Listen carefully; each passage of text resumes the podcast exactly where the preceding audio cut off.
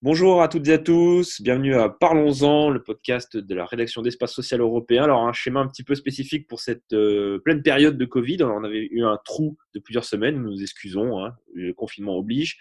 Mais on s'y remet doucement et cette semaine, pour commencer, euh, nous avons le plaisir et le privilège d'avoir le docteur Olivier, Marcel Olivier Corré, ancien président d'MG France et président d'une CPTS, qui va nous parler un petit peu de ce qui se passe sur le terrain, comment on gère euh, la crise, qui va revenir sur la problématique du renoncement aux soins qui est remontée depuis plusieurs jours. Et nous allons aussi parler des relations euh, globalement avec les pouvoirs publics. Est-ce que ça se passe bien avec la CNAM Est-ce que ça, se passe bien avec les ARS Il y a eu quelques remontées, on les, on les refait remonter nous aussi au travers de la lettre électronique ou du journal. C'est intéressant d'avoir le point de vue des acteurs de terrain. Voilà. Docteur, bonjour. Bonjour.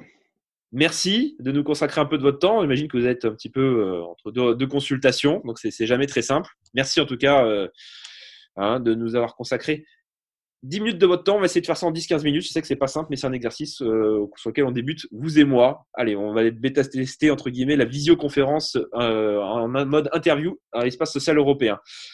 Alors, juste un petit point, docteur. Est-ce qu'on peut parler un peu du territoire sur lequel vous êtes? Est-ce que c'est quel est, est-ce que vous avez le nombre de cas, par exemple, de, de Covid qui ont été au moment où on se parle déjà détecté Alors moi, je suis dans le nord de la Haute-Saône, donc qui est un département rural, avec essentiellement des, petites communes rurales. On a une centaine de communes dans notre CPTS et 150 professionnels, euh, toutes professions confondues, euh, qui participent. On a eu euh, un certain nombre de cas avérés ou, suspects de Covid, mais qui n'ont pas été relevés en termes de décompte pour ce qui concerne notre activité. Ce qu'on peut dire, c'est que nous avons eu par rapport secteur voisin de Belfort et Mulhouse qui ont été pris, euh, ont pris de plein fouet la vague de Covid. On a eu beaucoup moins d'hospitalisation pour ce qui nous concerne. On était à 20 euh, pour, euh, pour, 1000, pour 1000 habitants, donc c'était assez peu par rapport au département voisin qui avait à peu près le double. On a eu assez peu de, de décès dans les EHPAD qui ne sont pas de, notre sort d'activité, hein, mais c'était important. Et un hôpital qui a toujours été juste flot, c'est-à-dire qu'ils ont augmenté le nombre de lits euh, de réanimation, mais qui n'ont jamais été euh, au maximum de, ce nombre. Donc, on était sur un, sur un, schéma il y avait un certain nombre de cas euh, suspects ou quelques cas avérés, mais pas énormément, parce qu'il n'y en a pas énormément au final quand on regarde les choses. Le sujet aussi, c'est comment on fait le diagnostic de certitude. On a eu la chance d'avoir des biologistes qui se sont lancés dans des tests nasopharyngés d'abord pour les soignants, puisqu'il fallait qu'on sache si on pouvait continuer notre activité. Et c'est vrai qu'il y a eu beaucoup de soignants dans notre secteur, euh, infirmiers, kinés, biologistes qui ont été euh, atteints et leurs proches. Et puis l'absence de sérologie, qui est un sujet majeur pour nous. Quoi. Donc peu de difficultés à dire combien on a de cas. Quoi. On a quelques cas euh, confirmés, mais pas énormément.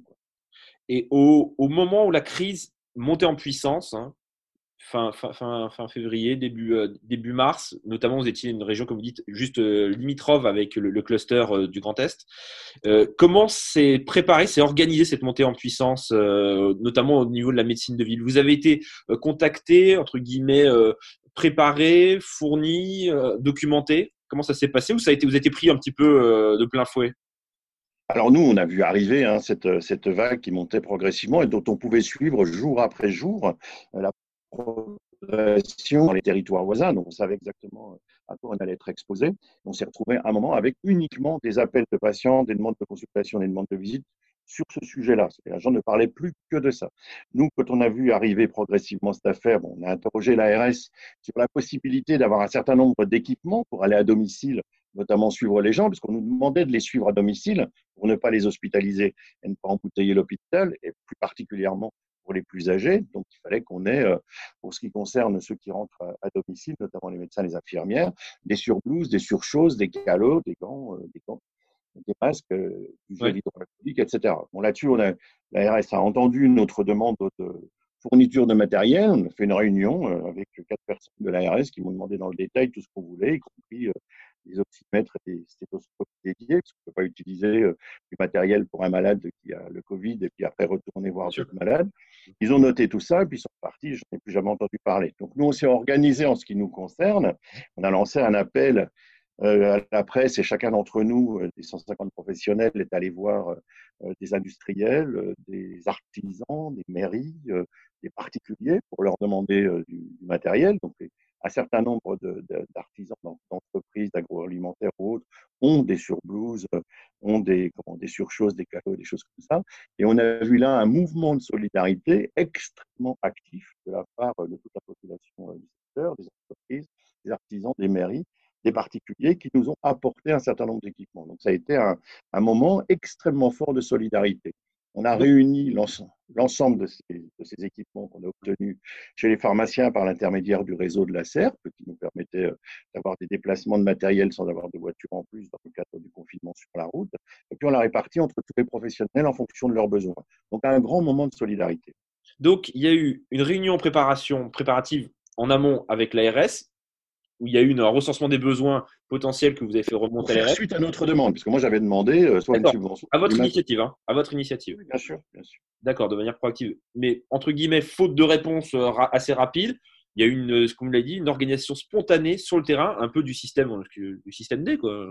On se débrouille pour pouvoir faire face à, cet épisode qui n'était pas du tout prévu euh, suffisamment en amont. Ah, nous sommes une CPTS, on a l'habitude de se voir, on a pris l'habitude de se voir, euh, de, se, respecter, de s'apprécier. L'idée que les infirmières aillent chez un patient Covid sans avoir de surplouse, moi personnellement, ça ne m'allait pas du tout, c'est pas possible. Il fallait qu'on trouve des solutions. donc, on s'est adressé. On, est aussi, en tant que professionnel, complètement inséré dans le tissu local. Hein. Euh, c'est nos patients, euh, les personnes qui nous ont donné euh, ces, équipements, les entreprises qui nous ont aidés, etc. Donc, c'était facile de les contacter et de leur expliquer qu'on n'avait rien et qu'il fallait faire quelque chose. Donc, c'est dans le cadre de, la CP... de votre CPTS, vous êtes président d'une CPTS C'est le groupe. C'est le groupe. D'accord. Et vous combien de personnes, CPTS, docteur? Vous couvrez combien vous couvrez combien de bassins de population en termes On a 42 000 habitants euh, sur notre CPTS. D'accord, pour 150 communes D'accord.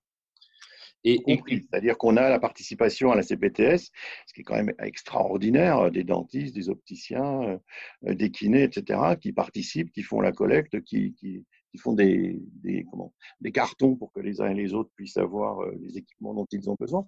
c'est un mouvement de solidarité exceptionnel, exceptionnel. Moi, j'ai jamais vu ça. J'ai jamais vu ça?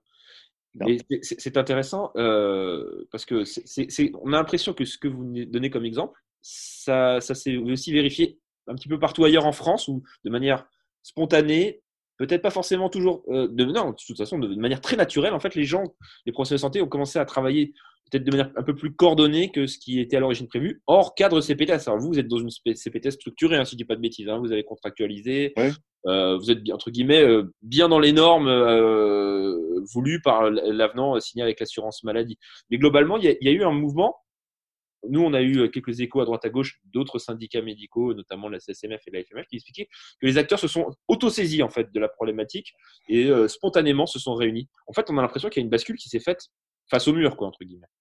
Ah bah, ça sera plus comme avant, hein, clairement. Parce que dans, une situation comme celle-là, on ne peut pas euh, dire je me débrouille tout seul avec euh, mon fichier patient. Ça n'existe pas.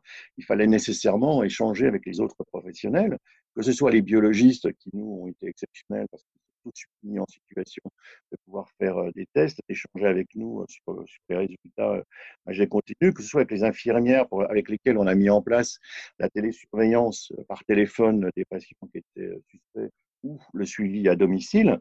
Il y a des nouvelles dispositions qui sont apparues euh, très vite, mises à, à notre service par l'assurance maladie, donc on l'a utilisé. Mais on ne peut pas prendre en charge des situations de, ce type sans échanger entre nous. C'est impossible. Alors, soit de façon informelle, nous, on avait la chance d'être plus structurés. On a un groupe de discussion sur lequel il y a une centaine de professionnels qui échangent régulièrement. Donc, chaque problème arrive sur le groupe de façon instantanée et va trouver sa solution, soit pour trouver un, professionnels pour intervenir, trouver du matériel, euh, aller voir euh, comment un, un, donateur euh, putatif, répondre à une problématique médicale pure sur la prise en charge. Mmh ces éléments-là, pour nous, ça agit en, continu. Et ça, ça restera, quoi. Ça restera quoi qu'il arrive. Donc, clairement, on avait en ville des, une organisation en tuyau d'or où les gens se parlaient pas trop, etc. Et puis, fonctionnaient chacun de leur côté. Et là, on est rentré de plein pied dans l'exercice coordonné. Il se trouve que nous, avait la chance d'être un peu plus structuré. on peut le faire de façon posée. Les fiches de suivi, pour prendre un exemple, en ce qui concerne la télésurveillance à domicile des patients par les IDEL, c'est nous qui les avons construits et mis à disposition de l'ensemble des acteurs. On a fait nos propres protocoles à mesure. D'accord, d'accord. Et, et euh, la CPTS, est-ce que comment est-ce que vous vous coordonnez avec le, secteur hospitalier? On parle souvent justement de la problématique de la coordination ville-hôpital. On n'est qu'au début, nous, hein, de la structuration, parce qu'il y, en a pour des années hein, de la structuration de la médecine de ville, ça va pas se faire comme ça. Donc on a, on a des échanges, mais il faut voir qu'ils étaient complètement sous l'eau. Et que nous, on leur rendait service d'une part en n'envoyant pas plein de gens à l'hôpital, c'est le premier élément, ça on a réussi de ce côté-là, et d'autre part, en prenant en retour tout ce qui sortait de l'hôpital, parce qu'il faut savoir que les hôpitaux ont vidé les services qui n'étaient pas des services Covid, ont arrêté les interventions, les chimiothérapies, l'imagerie, etc. Tout ça s'est arrêté et tout a été renvoyé en ville avec euh, la charge pour nous de nous en occuper. Donc, euh, les, relations avec euh, l'hôpital ont été plus implicites qu'explicites. Clairement, c'est un des sujets qu'il faudra aborder dans, la suite. Donc, là, on a passé potentiellement, en touche du bois, et malheureusement, on ne peut jamais être pressé à 100% là-dessus, on a passé le plus, le plus gros de la vague. les équipes sont maintenant davantage encore plus soudées, les patients sont plus informés. Comment se prépare euh, sur votre territoire l'horizon, le, déconfinement progressif à partir du 11 mai? C'est quelque chose qui est déjà dans la tête de tout le monde? Nous, on travaille euh, sur ces éléments-là parce qu'une partie des professionnels a vu leur activité euh, arrêtée, hein, les dentistes, les kinés, les, orthophonistes, les opticiens, etc., arrêtés complètement, ce qui est un désastre économique et ce qui pose problème en ce qui concerne les prises en charge des patients. Donc, on a su à chaque fois nous mettre en place soit des suppléants, soit des tours de garde pour que de toute façon les patients aient des réponses. C'est l'avantage de, travailler euh, entre nous, mais il n'empêche que toute cette activité doit redémarrer avec de nouvelles pratiques. Je crois que ce qui est important, c'est ces éléments de nouvelles pratiques, à la fois de la part des patients et de notre part. Les gens doivent respecter les mesures barrières, euh, mettre des masques, sujet à part entière, mais mettre des masques, utiliser les gels hydroalcooliques. On a eu la chance d'être dans un secteur de distillateurs et les distillateurs nous ont fait du gel alcoolique par litre entier, bon, c'est très bien mais pas aromatisé. Hein. Ah, ça, c'est. pas tout avoir. C'est dommage. C'est comme ça. Mais donc, voilà, il y a des nouvelles pratiques à avoir. Et ce qui fait qu'on n'aura plus de vagues comme on a eu, c'est que les gens commencent à comprendre que l'idée de se réunir sous un chapiteau euh, à 200 euh, pendant plusieurs heures euh, pour la Saint-Patrick, par exemple, parce que nous, on a eu ça dans une ville à côté de chez nous, ce qui aboutit évidemment à une explosion du nombre de cas juste après, ben, ces éléments-là vont s'arrêter. Donc, ça bloque la progression du virus par vague. Par contre, on aura toujours des cas sporadiques. Ça, ça va continuer. Qu'on va prendre en charge en ville. On a l'expérience maintenant, on saura faire, on saura les reconnaître. On a besoin des sérologies pour les identifier parfaitement, mais c'est un autre débat. Mais on est capable de les reconnaître, de les prendre en charge, des cas sporadiques, et puis des attitudes après d'isolement et euh, de prévention pour que ces cas sporadiques n'aboutissent pas à de nouveaux groupes qui soient atteints. On va s'installer pendant des mois dans cette problématique. Ah, alors on est prêt entre guillemets sur ces éléments-là, sauf qu'à un moment, il nous faudra quand même bien des fournitures de matériel pour pouvoir le faire. Ça, on n'échappera pas à ça. Parce que si vous avez un cas suspect et que vous allez chez lui, bah, il faut une surblouse, il faut des surchausses, un calot, des gants, il n'y a pas photo. Quoi. Plus une, élimination après euh, des déchets à risque. Tout à fait. Il y a eu un, en, parallèle de l'épidémie, évidemment, euh, ce qui est remonté euh, pratiquement partout, c'est l'épisode du renoncement aux soins, généralisé notamment des personnes les plus fragiles. Vous avez aussi constaté cela, vous avez parlé des dentistes tout à l'heure, mais même sur des, suivis de, patients atteints de pathologies chroniques. Même sur le, suivi, le suivi classique qui, est le nôtre, hein. on est dans un désert médical, donc on a des grosses activités, on voit beaucoup de gens, il y a une chute très rapide des gens qui ont eu peur de venir au cabinet, euh, clairement, et qui ont euh, repoussé euh, l'intervention pour euh, le suivi d'une maladie ou pour un nouveau problème qui, survient. Les renouvellements ont été pris en charge par la mesure qui permettait de, renouveler l'ordonnance chez le pharmacien euh, de façon suivie, donc les, traitements n'ont pas été arrêtés. On n'a pas eu trop de rupture d'approvisionnement de médicaments, donc ça, ça, a suivi de ce côté-là. Par contre, la consultation pour oppression thoracique, enfin pour toutes ces choses-là, ça, ça a chuté, pour ne pas dire qu'à un moment, il n'y en avait plus du tout. Parce que les gens étaient terrorisés par le, risque d'attraper la maladie, notamment nos clients à nous, entre guillemets, c'est plutôt des personnes âgées, des personnes fragiles, par définition. Et par définition, c'est ceux qui sont le plus susceptibles d'avoir des complications s'ils attrapent le virus. Donc, ceux-là étaient le plus enclins à rester chez eux. Alors, il y a eu plusieurs dispositifs qui été faits. Bon, donc nous, on a expliqué à la population, c'est notre rôle, qu'elle pouvait revenir, qu'on pouvait s'organiser, s'organiser pour que les, patients ne soient pas assis les uns sur, les genoux des autres, mais qu'il y ait des distances, mettre à disposition des masques, mettre des rendez-vous à disposition. On a mis un numéro d'appel pour des, pour des téléconsultations à domicile, des choses comme ça. tout ça, ça s'est fait progressivement. Les mairies, parce que les élus locaux ont, ont été très bien sur cette affaire. Les mairies ont mis en place des dispositifs de bénévoles qui allaient voir les personnes âgées à domicile et qui permettaient de repérer les situations les plus difficiles. Enfin, il y a eu toute une mobilisation, une organisation, mais il y a eu de toute façon un renoncement soi.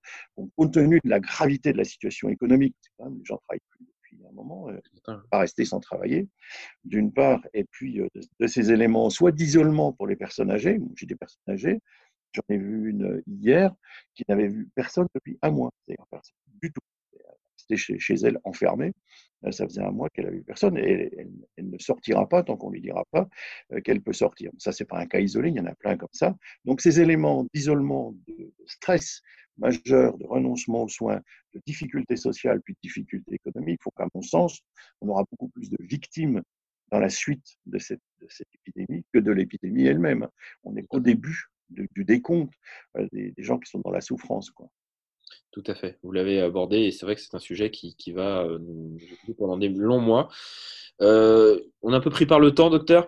Euh, vous avez abordé un petit peu la, question de l'ARS. avec l'assurance, la CEPAM, l'assurance maladie, ça s'est bien passé? C'est globalement, on a eu un retour plutôt positif des professionnels de santé là-dessus? Ah très positif. Je veux dire, comme comme espace social, on fait tous partie d'un mouvement qui défend la, protection euh, solidaire. Hein. Euh, je veux dire, tous ceux qui sont contre la protection solidaire ont vu que c'est ce qui a permis à notre pays de tenir. Il faut le dire les choses. C'est ce qui a permis à notre pays de tenir. Et l'assurance maladie a su se renouveler euh, quasiment chaque jour. Ils ont su être à disposition des patients, inventer des nouveaux dispositifs, faciliter l'accès à la protection sociale, faciliter les possibilités pour nous de travail avec des prises en charge au Covid que ce soit sur les arrêts de travail pour, euh, isoler les, personnes ou leur permettre de garder les, les, enfants, que ce soit sur les, télésurveillances, la téléconsultation, tous les éléments possibles et imaginables, l'assurance maladie là-dessus a assuré. Ils ont assuré, moi je le dis. critique quand il le faut, mais là je dis qu'ils ont assuré et que la, la protection euh, solidaire de notre pays, c'est ce qui a permis à notre pays de tenir dans cette période. L'État, par contre, a été inexistant. Inexistant. Ils sont, au final, si on regarde leur action, en dehors de bloquer un certain nombre de choses comme ils le font actuellement pour les sérologies, c'est incompréhensible. Pourquoi on ne laisse pas faire des sérologies euh, larga manu Parce que c'est le seul moyen d'identifier les malades et de les isoler si jamais ils sont suspects. Alors, les sérologies ne sont pas parfaites. Rien n'est parfait dans la santé. Ça n'existe pas. Donc, il faut tous faire preuve d'humilité. Bon, après, il y a eu la distribution de, max, de masques.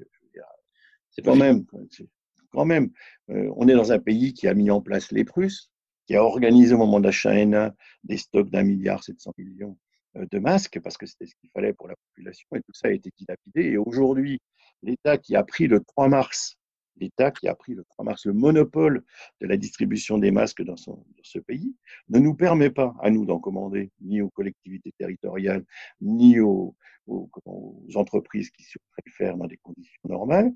Et, et à côté de ça, depuis le 24 février, le 24 février, les, ministres successifs nous annoncent je vais commander des masques, je vais commander des masques, je vais commander des masques. Les annonces, nous, on n'en a rien à cirer. Ce qu'il nous faut, c'est des faits.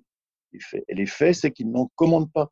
Si depuis le 24 février, on avait euh, des commandes de masques, il y en aurait euh, dans, dans notre pays, il y aurait du matériel. Mais il y a une espèce de blocage sur euh, je veux le monopole, je ne veux pas en commenter. Je dis qu'à la, à la, population qu'il faut en mettre, et à un moment, on voit le président de la République avec un masque. Après, je dis non, c'est pas la peine, on va mettre des masques tissus. Et après, on tissu, c'est une plaisanterie. C'est une plaisanterie. Il nous faut des vrais masques. Et donc, il faut dire à la population, il faut donner un message clair. Si on dit on va en mettre dans les transports publics, mais pas en dehors, ça a quel sens? Arrêtez. Il faut un message clair. clair. Et puis du, du matériel. Et arrêtez, des masques sont disponibles. On le sait, ils sont disponibles euh, en, en, Chine ou dans les pays d'Asie, euh, ils en mettent tous euh, pour en avoir. Quoi. On, a, on a détruit le tissu industriel qui nous permettait de le faire au moment de la constitution de l'Éprus qui a été dissoute en 2016, il faut le rappeler quand même. On avait tout ce qu'il fallait, on l'a dissous. Ben, maintenant, il faut agir. Il faut agir dans l'intérêt de la population. La population doit avoir des masques. des vrais masques, pas des masques alternatifs. artisanaux. Docteur, allez, dernière question subsidiaire. Vous connaissez bien l'appareil d'État, vous avez été aux manettes. Est-ce que franchement, honnêtement, vous pensez que. Bon, on connaît, on a tous les trois ans, on veut refaire la révolution du système de santé, c'est la France, c'est notre, culture. Vous pensez vraiment qu'on va avoir un modèle plus décentralisé, plus, avec plus de responsabilisation des acteurs locaux, où on va, à la sortie, peut-être faire le constat que vous avez dit, je pense qu'il est partagé par bon nombre de professionnels et d'analystes, mais au final, on va retomber sur la sempéternelle centralisation, notre pays jacobin, nos, ARS et autres. Et au final, on n'aura pas forcément appris. Ou alors, il faut être optimiste, cette fois-ci, ça va bouger. Alors, il faut être optimiste. Ça dépend des acteurs de terrain et de la population de dire on ne va pas reproduire ce qu'on vient de connaître là et pour la suite, on veut quelque chose qui fonctionne mieux et on reconnaisse le rôle des acteurs de terrain, le rôle des CEPAM, le rôle, le rôle des CAF, le rôle des élus locaux, etc. Donc, si on le demande, on obtiendra un certain nombre d'espaces. Mais en attendant, sur les deux sujets essentiels que sont les masques et les sérologies, ce qu'on voit, c'est que c'est une centralisation à l'extrême où tout revient au président de la République et c'est lui qui décidera ou qui décidera pas sur ces sujets-là qui sont essentiels pour nous. Donc on est plutôt sur une hyper centralisation qu'autre chose. Bon, ben on espère en tout cas qu'on apprendra de, cette crise. Mais en tout cas, qu'est-ce qu'on peut retenir beaucoup de choses, mais notamment que au moins la médecine coordonnée, regroupée, ben, elle aura fait un bon. La téléconsultation aussi, hein, ça, a été, ça, a été, rapporté. Euh, bon, il faut, faut, retirer, euh, faut tirer quelque chose de positif de cet épisode. Merci beaucoup, docteur. À très bientôt. Bon courage surtout. Hein. Hein, prenez bien soin de nos patients et de nos, et de nos, territoires ruraux. Ils en ont bien besoin. Merci beaucoup d'avoir participé à, à cette émission. À bientôt. À bientôt. Merci beaucoup. Au revoir.